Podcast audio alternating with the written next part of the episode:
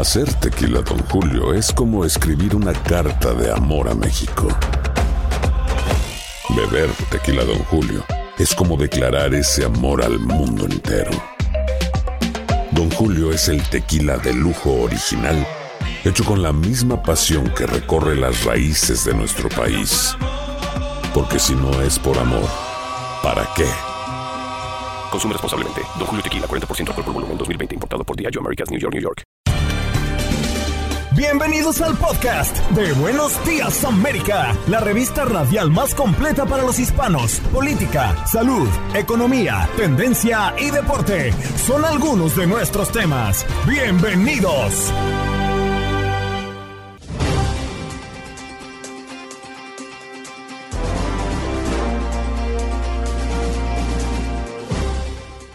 Muy buenos días, América, de costa a costa, ¿cómo están? Soy Janet Vázquez, los saludo con mucho gusto. Este es el podcast de su programa preferido y a nombre de Andreina Gandica, la titular de este espacio, les doy la bienvenida. Hoy tuvimos un programa muy interesante en nuestro segmento de salud. Dialogamos con el doctor Juan Rivera, nuestro especialista en cardiología preventiva, que también lo pueden ver en Despierta América de la cadena Univisión, y también nuestro médico de cabecera, quien nos habló del aumento de casos de COVID en Estados Unidos. ¿Qué debemos de hacer? ¿Debemos de preocuparnos o no? ¿Hay que tomar algunas medidas? ¿Debemos de aplicarnos el refuerzo o no de la vacuna de COVID-19? Él nos estará atendiendo y respondiendo todas estas preguntas. También tuvimos, como todos los miércoles, de migración. El eh, abogado Jaime Barrón nos vino a responder algunas preguntas sobre este tema y es que hay muchas cuestiones que se tienen que eh, conocer en materia de inmigración, el examen de ciudadanía, también qué está pasando con los inmigrantes detenidos en Nueva York por asaltos, por robos, por cometer algunos delitos. ¿Cuál es su situación eh, legal de estas personas en ciudades como Nueva York o como Los Ángeles, como San Francisco, donde también se están presentando serios problemas? Él nos respondió y también atendió algunos mensajes de los oyentes. También tuvimos contacto deportivo en noticia de último minuto. Jenny Hermoso, la jugadora de Española, presentó ya una denuncia contra el presidente de la Federación de Española de Fútbol y eh, Luis Rubiales luego de ese polémico beso que le dio tras la final en Australia. Así que tuvimos esta información y mucha más para que ustedes no se pierdan este podcast. Buenos días América. ¿Qué pasó? Las noticias relevantes. Las historias destacadas. El resumen de lo más importante. Estos son los titulares. Inicia el juicio político a Ken Paxton, así fue la caída del poderoso fiscal general de Texas, suspendido temporalmente cuando se aprobó su impeachment en mayo. El Senado de Texas inicia este martes el juicio político que busca destituir definitivamente a Ken Paxton. Las indagaciones en su contra comenzaron tras ser señalado por sus propios subalternos en la Fiscalía General de Texas por supuestas prácticas corruptas. Un nuevo ciclón se está formando y amenaza el Caribe y Florida. Una nueva zona de mal tiempo podría convertirse en un poderoso huracán aproximándose al Caribe esta semana. El próximo nombre en la lista de ciclones es Lee. Estados Unidos emite alerta por una mortífera bacteria come carne en aguas del Atlántico y el Golfo de México. Hay cinco muertos. Los Centros para el Control y la Prevención de Enfermedades alertaron a las instituciones sanitarias que la presencia de la bacteria Vibrio vulnificus se ha extendido en Estados Unidos y prospera en las aguas más cálidas del verano y en ambientes marinos con bajo contenido de sal. En Miami, migrantes buscan trabajo a las afueras de los Home Depot. Autoridades advierten que es ilegal. Decenas de migrantes indocumentados sin permiso de trabajo han optado por plantarse a las afueras de los almacenes Home Depot con la intención de ser contratados por días. Quienes se dedican a esto señalan que en un día bueno hacen hasta 200 dólares. No obstante, las autoridades y un representante de la compañía señalan que esta actividad es ilegal y explican que habrá consecuencias. En más noticias, aumentan los contagios con coronavirus en Estados Unidos. Las autoridades de salud de la Unión Americana están en alerta ante un incremento en el número de contagios por COVID-19. La preocupación de los especialistas se centra en la nueva variante BA.2.86. Los Centros para el Control y Prevención de Enfermedades recomiendan a quienes se contagien permanecer en cuarentena por cinco días a partir del primer síntoma y seguir utilizando el cubrebocas por lo menos durante los cinco días siguientes a la desaparición de los malestares. Incendio en complejo de apartamentos en el Bronx deja tres familias desplazadas y cuatro heridos. Al menos 60 bomberos lograron controlar un incendio reportado en un complejo de apartamentos ubicado en el vecindario de Wakefield, en el Bronx, el cual dejó tres familias en la calle y cuatro personas heridas. El fuego salía por las ventanas, salía como si nos fuera a quemar dijo Ernesto Alicea afectado. Hasta el momento las autoridades investigan qué ocasionó la emergencia, pero sospechan que pudo haber sido por una batería de litio. Violencia en la frontera de México deja cuatro muertos y alerta en consulado de Estados Unidos. El Consulado General de Estados Unidos en Matamoros activó una alerta y pidió a sus empleados permanecer bajo resguardo debido a la violencia armada en la ciudad. Violencia en la frontera de México deja cuatro muertos y alerta en consulado de Estados Unidos. El Consulado General de Estados Unidos en Matamoros activó una alerta y pidió a sus empleados permanecer bajo resguardo debido a la violencia armada en la ciudad. Y como todos los miércoles, nos da muchísimo gusto saludar y recibir a nuestro consentido doctor, nuestro doctor de cabecera Univisión, el doctor Juan Rivera, que nos viene a hablar de un tema muy importante porque atención, hay aumento de casos de COVID-19 en los Estados Unidos y de eso vamos a estar platicando. ¿Qué medidas debemos de tomar? ¿Debemos preocuparnos o no? Doctor Juan, ¿cómo está? Muy buenos días, bienvenido. Hola, buenos días a todos. Gracias, doctor. Encantado de tenerlo como siempre. Y para que nos cuente qué medidas debemos de tomar, sabemos que hay, hay una alerta, eh, hay aumento de casos de COVID en los Estados Unidos. ¿Debemos estar preocupados o no? ¿Debemos de tomar medidas o no? ¿O qué pasa con esta nueva variante que se presenta y que está dejando nuevamente enfermos en los hospitales? Yo creo que eh, no, no tenemos que alarmarnos, eh, simplemente estar pendiente de lo que está sucediendo. Sabemos que los casos han aumentado en las últimas eh, semanas, las hospitalizaciones también han aumentado en 26 estados. en términos de las muertes, no han aumentado casi nada realmente, lo cual es algo positivo. Entonces lo que tenemos que es estar bien pendientes de nuestro medio ambiente, de personas alrededor nuestras que quizás pueden eh, estar enfermas eh, y tratar de protegernos lo más que podamos. Eh, pero no creo que, que tampoco sea para alarmarse, ¿no? Doctor, le mando un gran saludo. Autoridades de salud en Nueva York han mencionado y le han dicho a la población que es necesario utilizar nuevamente mascarillas debido a esta nueva variante. ¿La gente cómo va a tomar esto? De repente cansados de dos años de pandemia usando mascarilla, nuevamente en Nueva York les piden usar mascarilla. ¿Qué recomendaciones como doctor les da acerca de este tema y cómo ves la reacción de la gente, usted que lo vive día a día? Mira, yo creo que el, tenemos que separar el uso de la mascarilla de lo que se convirtió durante la pandemia en un símbolo político. No tiene nada que ver. La mascarilla siempre va a poder protegerte no solo de COVID, sino de influenza o cualquier otro tipo de enfermedad respiratoria. Eh, las personas que tienen alto riesgo, eh, porque son mayores o porque tienen cáncer o porque tienen una enfermedad autoinmune, eh, definitivamente es una barrera que deben considerar, eh, específicamente si están en lugares en donde hay muchas personas eh, en, ese mismo lugar, porque obviamente eso aumenta el riesgo, ya sea un aeropuerto, una estación de tren, un, un autobús público.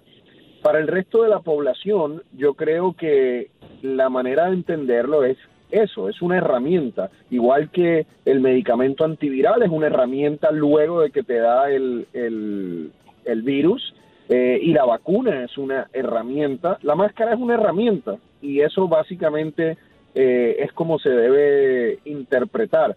Si las autoridades de salud de un estado o de una ciudad recomiendan que utilicen la mascarilla es porque obviamente están viendo un aumento de casos y lo están haciendo para tratar de proteger a la población. Ahora, hay una diferencia significativa entre una recomendación y un mandato. Y yo creo que donde las personas eh, reaccionan quizás de manera negativa es cuando hay un eh, mandato de utilizar una, una máscara.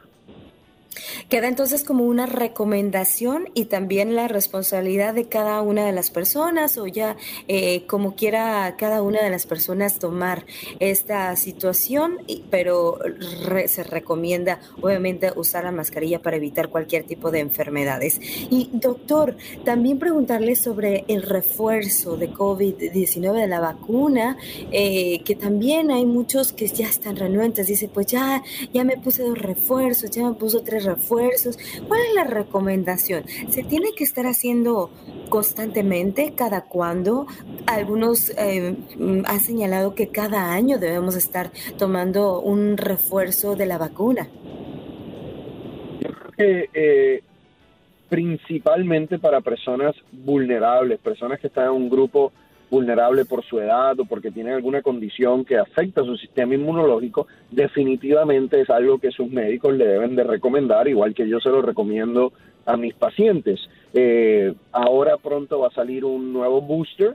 Eh, vamos a entrar en una temporada de otoño y de invierno que por lo que vemos ya puede ser que vayan a haber un número significativo de casos. Es una buena idea para pacientes que están en alto riesgo. Para el resto de la población, yo creo que se va a, continuar siendo una alternativa eh, que las personas pueden decidir hacerlo o pueden decidir no hacerlo, igual que hacen, por ejemplo, con la vacuna de la influenza. Doctor, ¿qué hay de cierto? Se habían escuchado muchos rumores en que esta vacuna del COVID-19 ya se iba a cobrar, ya la iban a cobrar o por medio del seguro la gente la podía pagar. ¿Es real esto y qué desventajas podemos encontrar en ello? Mira, la verdad no, yo no he leído nada eh, recientemente sobre, sobre eso. No me sorprendería que en un futuro eh, sea algo que las personas tengan que utilizar eh, o accesar a través del seguro médico o pagarlo, igual que por ejemplo una vacuna de influenza. Eh, entonces, eh, no tengo información nueva, pero tampoco me sorprendería que sea así en un futuro. Bien, pues ahí están las recomendaciones del doctor Juan Rivera, especialista en cardiología preventiva, pero que también es el médico de cabecera en la cadena Univisión. Lo pueden ver también en Despierta América y ahí siempre está dando sus consejos y recomendaciones en temas de salud. Doctor, le agradecemos muchísimas gracias por habernos compartido esto tan importante que es también para cuidarnos y cuidar nuestra salud. Gracias, que pasen buen día. Buen día también para usted, doctor Juan Rivera. Pues ahí está, Lalo, y tú lo comentaste temprano cuando arrancábamos el programa, que se viene una temporada que en la que aumentan, aumentan los casos de enfermedades respiratorias, aumenta la gripa, la influenza o gripe, como le quiera llamar, eh, casos de COVID. Así que bueno, pues más vale tomar precauciones. Si quiere o no usar la mascarilla, ya es una responsabilidad de cada uno de ustedes. Sin embargo, bueno, pues aquí es lo que dicen los especialistas. Sabemos lo que te preocupa. Por eso, de la mano de los expertos, te guiamos y respondemos tus preguntas los miércoles de inmigración. Haz tu pregunta al abogado. Llama ya al 1833-867-2346. Y llegó nuestro segmento favorito de los miércoles, nuestro segmento de migración. Así que llame, es momento de que se comunique para hacerle la pregunta al abogado. Hoy nos acompaña y me da muchísimo gusto recibir al abogado de inmigración, Jaime Barrón.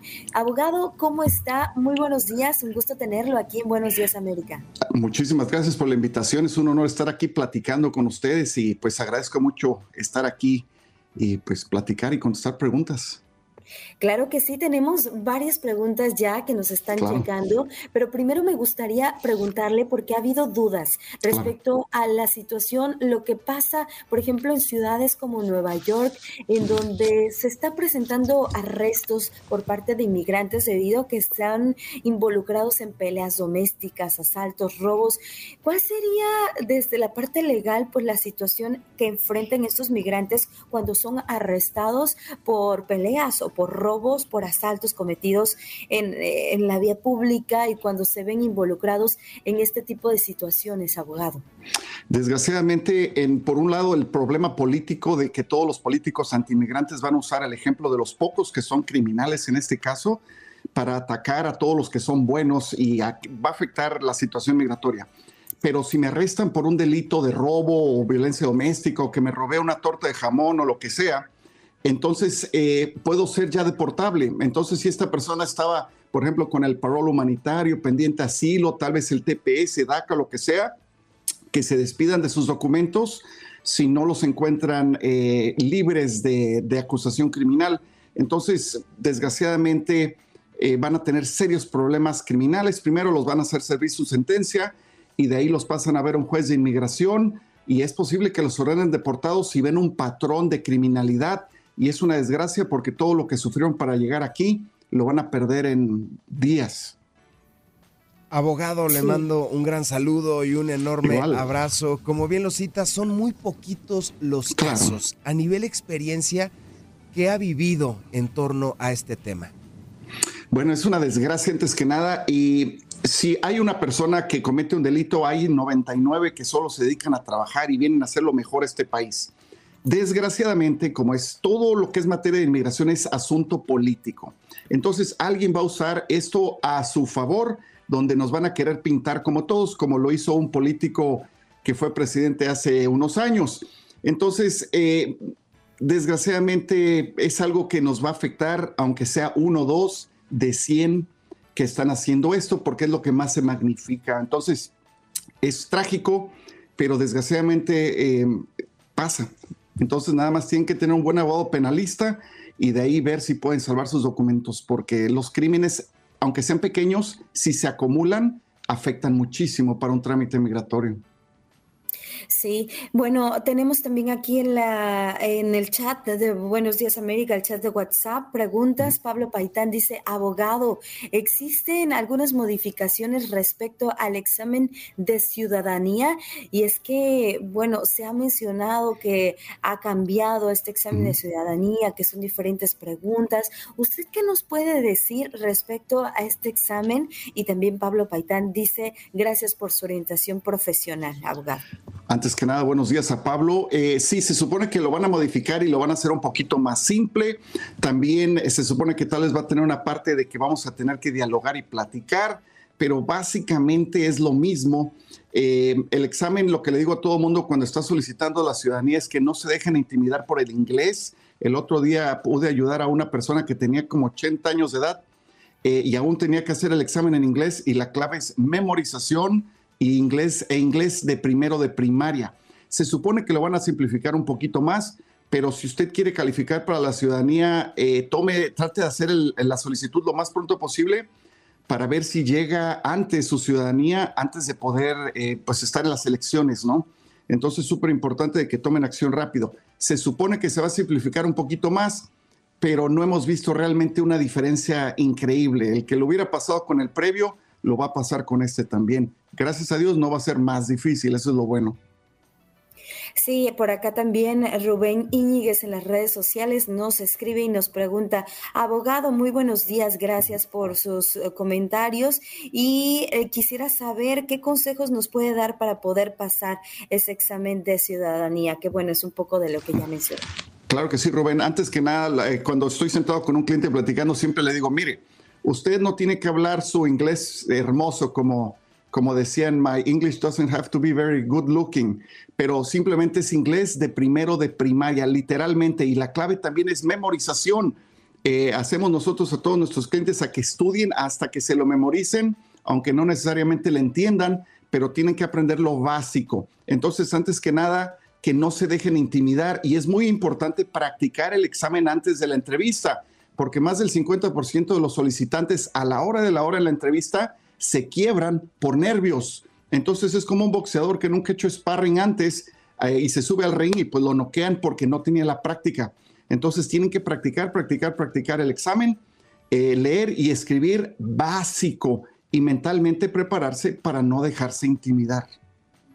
Bien, por acá también Vanessa Macías en el chat nos deja el comentario. Buenos días, abogado. Gracias por su ayuda a los inmigrantes. Bendiciones. Se cuida de acuerdo con esa ley que los regresen a sus países, que trabajen, les dan todo y vienen a quejarse dañando a los que sí son inmigrantes del buen vivir. Es parte del comentario que nos deja Vanessa. Y abogado, antes de despedirlo, ¿dónde podemos localizarlo? Sabemos que tiene oficinas en algunas partes del país y también si nos puede proporcionar sus redes sociales por cualquier consulta que le quieran hacer directamente. Eh, claro que sí, todos eh, nos encuentran ahí, somos muy activos en los medios sociales, todo bajo mi nombre, todo pegadito, Jaime Barrón, B-A-R-R-O-N, Jaime Barrón, jaimebarrón.com.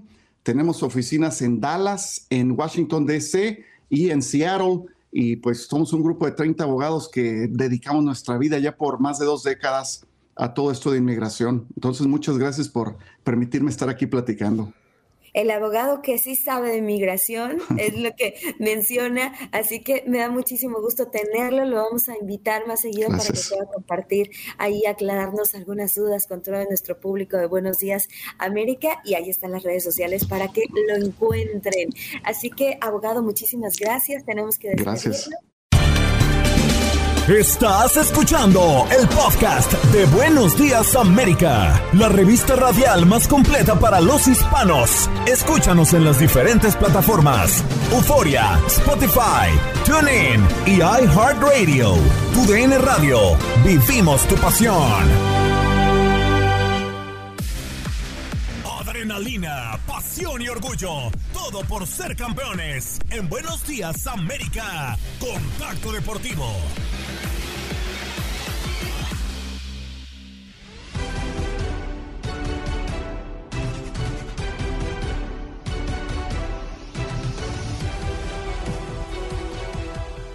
Janet, auditorio, bienvenidos a su contacto deportivo. Aquí va a encontrar todas las emociones y toda la pasión en el ambiente deportivo. Estaremos hablando de NBA, de Major League Baseball, estaremos hablando también del fútbol americano colegial y por supuesto de nuestra Liga MX, la mejor liga del planeta. Esa ni yo me la creí. Vámonos con información de la Liga MX. Nicolás Larcamón afirma que enfrentar a Pep Guardiola en el Mundial de Clubes sería un sueño cumplido. León se encuentra en una emocionante encrucijada en dicha competencia. Luego de que el sorteo celebrado este martes en Jeddah, Arabia Saudita, determinara su enfrentamiento en los cuartos de final contra el Urawa Red Diamonds de Japón. Si el equipo, si la fiera progresa, estaría enfrentando en las semifinales al Manchester City de Pep Guardiola. Imagínense la ilusión para México, la ilusión para León de enfrentar a uno de los mejores entrenadores del mundo. Quizás solo por detrás de Sir Alex Ferguson, Carleto Ancelotti, Jürgen Klopp, pero Pep Guardiola es un top a nivel mundial. Este hipotético duelo entre León contra Manchester City ha dejado ilusión dentro del conjunto Esmeralda, especialmente para el técnico Nicolás Larcamón, quien aseguró que jugar contra Pep Guardiola sería un sueño cumplido. Desde lo personal sería sin lugar a dudas una, oportunidad y hasta te diría casi que a nivel profesional un sueño cumplido, enfrentar ni más ni menos que desde mi punto de vista el mejor entrenador de todos los tiempos. Eh, pero me ilusiona mucho más lo colectivo, eh, como te decía. Venimos de hace unos meses de, escribir un capítulo inédito, histórico en, la historia del club y estamos con, la oportunidad de, regalarles nuevamente eh, otro capítulo soñado e inimaginable quizás hace unos años para, mucha de esta gente que nos va a acompañar allá en Arabia entonces, me, ilusiona y, me compromete mucho más lo que representa para el equipo, para el club, para la ciudad, que lo que pueda hacer ese, ese saludo con, con de alguna manera el colega y el mejor entrenador de todos los tiempos. Es mucho más lo que, me ilusiona con ver a, nuestros muchachos ahí jugando eh, y ganando el, partido del 15 y que se venga lo que se venga. Yo siento que cambió él como la cara visible de todo un movimiento eh, futbolístico que cambió el juego, sin lugar a dudas.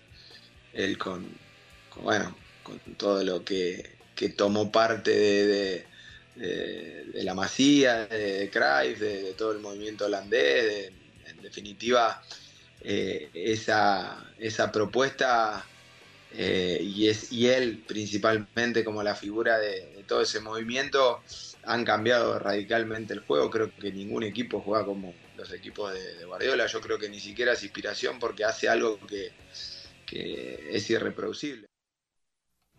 Así es, este equipo de León de la Fiera, el conjunto del Bajío mexicano, probablemente, probablemente estará enfrentando al Manchester City en el próximo Mundial de Clubes. Digo probablemente porque todavía hay un escalón más el Urawa Red Diamonds de Japón. Y ustedes recordarán que a los equipos mexicanos siempre se les complica este tipo de competiciones. Los Tuzos del Pachuca nunca pudieron, Monterrey también se quedó a la orilla, Tigres quizás el único que haya avanzado un poco más, el Necaxa que fue tercer lugar mundial, el Atlante, recuerdan que con Bermúdez, con el Hobbit Bermúdez se quedó muy cerca de, no de vencer, pero sí en la primera parte de ganarle al Barcelona de Cataluña. Y ahora este conjunto de León con la gran posibilidad de enfrentar a nada más y nada menos que al campeón de la Champions League y a Pep Guardiola, el mejor entrenador en la actualidad para muchos. Vamos a hablar de lo que más nos gusta de fútbol, en especial fútbol, soccer y de Sergio Ramos, que volvió al Sevilla 18 años después de su criticada salida al Real Madrid en el año 2005. Este hombre ilustró el día de ayer su deseo de regresar al club en el cual se formó desde los siete años de edad y afirmó que por fin regresa a casa y le pidió perdón al sevillismo por cosas y gestos que hizo en el pasado como llevarse a las manos. Se llevó las manos a las orejas e hizo un festejo muy polémico contra la afición del Sevilla. No se lo perdonan al día de hoy. Es por eso que los ultras allá en Sevilla, pues simplemente se pronunciaron en contra del fichaje que ha generado mucho revuelo. Los ultras que se llaman Viris Norte, este grupo hispalense, ha publicado un duro mensaje en las redes sociales en contra de la contratación del central de Camas, que ha firmado por una temporada a sus ya 37 años. No lo quieren a Sergio Ramos en Sevilla y hay que recordar que rechazó una oferta millonaria por 30 millones de euros al año en el Al Ittihad de Arabia. Y en este equipo de Sevilla va a estar ganando 1,7 millones al año.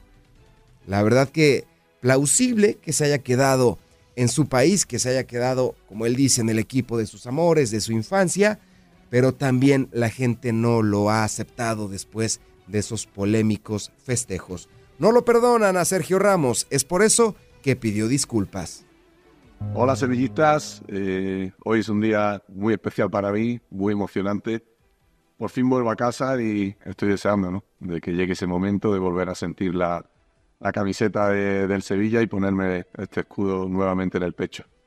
Han pasado 18 años desde, desde que me fui eh, y bueno, creo que he cometido errores y quiero aprovechar también la oportunidad para disculparme en primera persona y pedir perdón a cualquier sevillista que se haya sentido ofendido por, por cosas y gestos que pude hacer en su momento.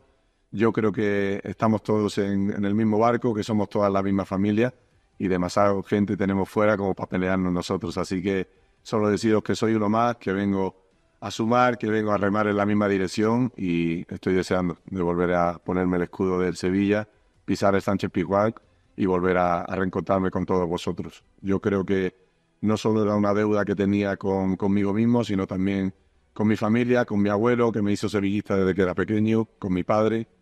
Y bueno, a partir de ahora yo creo que no tenía sentido eh, tomar otro rumbo, coger otra dirección que no fuese pasar por mi casa. Espero veros muy pronto y nada, vengo a dar el máximo e intentar conseguir los objetivos con el equipo. Un saludo muy grande.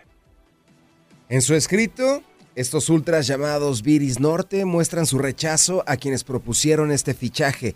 Además aseguran que la sola propuesta de este fichaje ya suponía una falta de respeto a los valores que los han hecho grandes, a los símbolos y a las leyendas que han defendido a su escudo y a los millones y millones de sevillistas que han sufrido los desprecios de este jugador en el pasado. Los desprecios. Ese festejo fue muy polémico. Sergio Ramos ya estaba harto de la tribuna porque le estaban gritando cosas. Esto después de que solo duró un año en Sevilla, solamente duró un año a nivel profesional. Sí, desde los siete se ha formado en este equipo andaluz, pero después de ese año se fue al Real Madrid, en donde todos ustedes ya conocen toda su trayectoria. 18 años, casi 18 años estuvo en el equipo madridista. Regresa, la gente se ha pronunciado en su contra, pero él tiene la confianza de revertir estas quejas dentro del terreno de juego. Escuchen bien, súbanle el volumen a su radio, escuchen esto. El entrenador Luis Vangal, seleccionador de Países Bajos, durante el pasado Mundial de Qatar, ha declarado que el Mundial que se desarrolló en aquel país en el 2022 fue arreglado. Existen muchas especulaciones, pero sobre todo en aficionados, en redes sociales, acerca de este mundial, si fue o no arreglado, de por qué a Argentina le pitaron cinco penales a favor. En ningún otro mundial de toda la historia a un equipo le habían pitado cinco penales a favor. Y a la Argentina sí, en esta Copa del Mundo. Existen dudas, pero ningún técnico de esta posición que dirigió a una selección en el Mundial se ha atrevido a decir que la copa estuvo arreglada. Luis Vangal, ex seleccionador de Países Bajos. Maar als je ziet hoe uh, Argentinië aan de doelpunten komt. Cuando ves cómo actúa Argentina y cómo lo hacemos nosotros, te das cuenta de que existe una gran diferencia. Ja, dan denk ik Algunos jugadores argentinos se sobrepasaron y no fueron sancionados. Por ese... Ik bedoel alles mee wat ik zeg. Dat Messi wereldkampioen moest worden. Dat denk ik, ja. Por ese motivo, por ese motivo, creo que todo estaba premeditado. Le pregunta el periodista, ¿qué quieres decir? Afirmo lo que ya dije. Tremendas declaraciones de Luis Vangal. ¿Le creemos? ¿No le creemos? El mundial estuvo arreglado para Argentina para que Messi levantara la copa en Qatar. Como que estas declaraciones nos ponen a pensar, pero también nos ponen a reflexionar que puede ser un mal perdedor, que el resultado definitivamente no le favoreció y que es un mal perdedor y por eso está declarando en contra de Argentina y en especial de Leo Messi. Si hacemos memoria, en este mundial, Bangal declaró en contra de Messi. Dijo que simplemente el jugador con balón no puede funcionar. Cuando Messi le mete gol a Holanda, festeja como topollillo en la cara de Luis Vangal. Es por eso esta rivalidad, este nacimiento de la rivalidad entre Luis Vangal y Leo Messi. Jorgito, el Mundial de Qatar 2022 estuvo arreglado, sí o no, para Argentina. Híjole, es difícil decir si sí o si no, ¿no? Porque uno no, no sabe realmente lo que pasó. De que yo vi que estuve un poco más inclinado a, ayudar a Argentina, sí. Pero también hay que decirlo, es, Messi es el mejor jugador del mundo actualmente. Eh, al igual que si tú le marcas un penal, pues también lo tiene que meter. Hay que darles un mérito también a Lionel Messi, ¿no? Y aparte, para mí, a mi manera de ver las cosas, eh, la mayor virtud que tenía Argentina era que todo, toda la selección y todo el país estaba con Messi. Y todos iban a jugar para Messi, si tú lo quieres poner en de, esa manera, para que él hiciera el logro de, lograr lo más anhelado, que era la Copa del Mundo y lo que le faltaba. Para mí esa era una virtud. Entonces, ya de aquí a ver si le marcaron o no, o si eran o no los penales, eh, yo sí diría que de los cinco que le marcaron, a lo mejor dos o tres no eran. Sí. Eso sí, hay que decirlo. Pero pues, hay que darle también su mérito de que los metió. Definitivamente, definitivamente. Tiene razón, Jorgito. No nos atrevemos a decir sí o no. Vamos a decir todo lo contrario.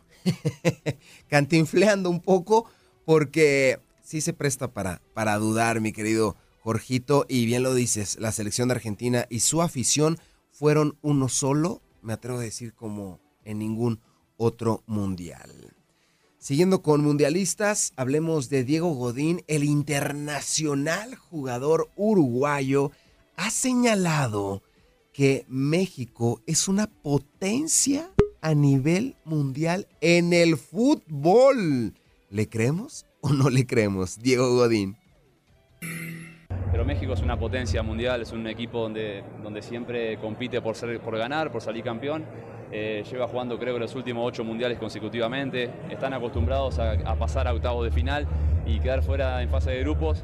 Eh, no es lindo, eh, genera críticas como nos pasó a nosotros en Uruguay, pero esto es cuestión de levantarse y seguir compitiendo, hay que seguir mirando hacia adelante, pero, pero México tiene grandes jugadores, jugadores de mucha jerarquía jugadores jóvenes que, que, bueno, que como en toda selección y en todo país se hará un recambio para seguir potenciando la selección. Quería verlo en el Atleti, es un, es un buen delantero, es un chico que, que sé, que sé que lo han estado sondeando de equipos importantes de Europa, el Atlético de Madrid creo que lo tuvo en carpeta también, y si lo están siguiendo porque está demostrando condiciones y está haciendo mérito para, para dar ese paso a un grande del fútbol europeo.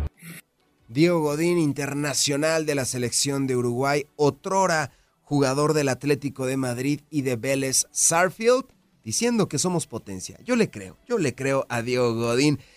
Didier Deschamps, seleccionador francés, atendió a los medios de comunicación en la víspera del encuentro que medirá a la selección de Francia contra Gibraltar en el estadio de Algarve en Faro. Como era de esperar, el técnico fue preguntado por el futuro de Kylian Mbappé, que había comparecido antes, y aseguró que la semana y todo el entorno no ha generado ningún impacto en el compromiso del delantero con la selección francesa. Es decir, Kylian Mbappé está concentradito con el equipo galo de cara a lo que será este duelo frente a Gibraltar. Didier Deschamps. Euh. Euh, no he visto ninguna reacción negativa en Kylian Mbappé, lo veo concentrado como siempre, lo veo envuelto euh, en un compromiso único. La relación que tiene con sus compañeros es óptima, jamás la había visto mejor.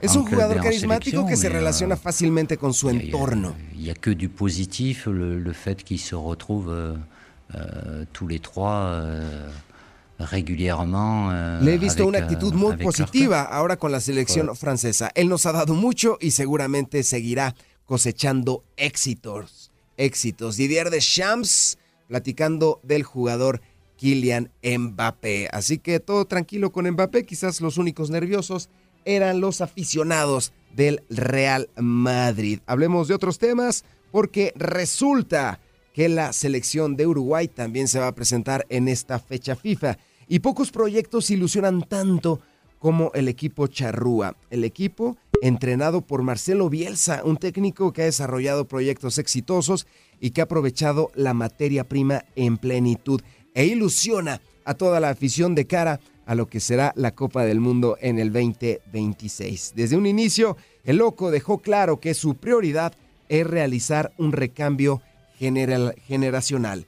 El internacional uruguayo Darwin Núñez. Bueno, la verdad que estoy muy contento de estar acá de nuevo este, con la selección la verdad que ya, ya, extraña, ya extrañaba un montón y nada, estuvimos hablando un poco con Marcelo. Este, mm, me mostró alguna jugada mía de los partidos anteriores este, y bueno, me corrigió algunas cosas como dije anteriormente y nada, ahora me toca ir al complejo y ya ahí nos encontraremos para conocernos más. ¿Sentís que llegás con una, con una mochila diferente a, a otros partidos de Uruguay, a otras convocatorias, al no estar Suárez, al no estar Cavani? Como que la responsabilidad del gol cae más en vos.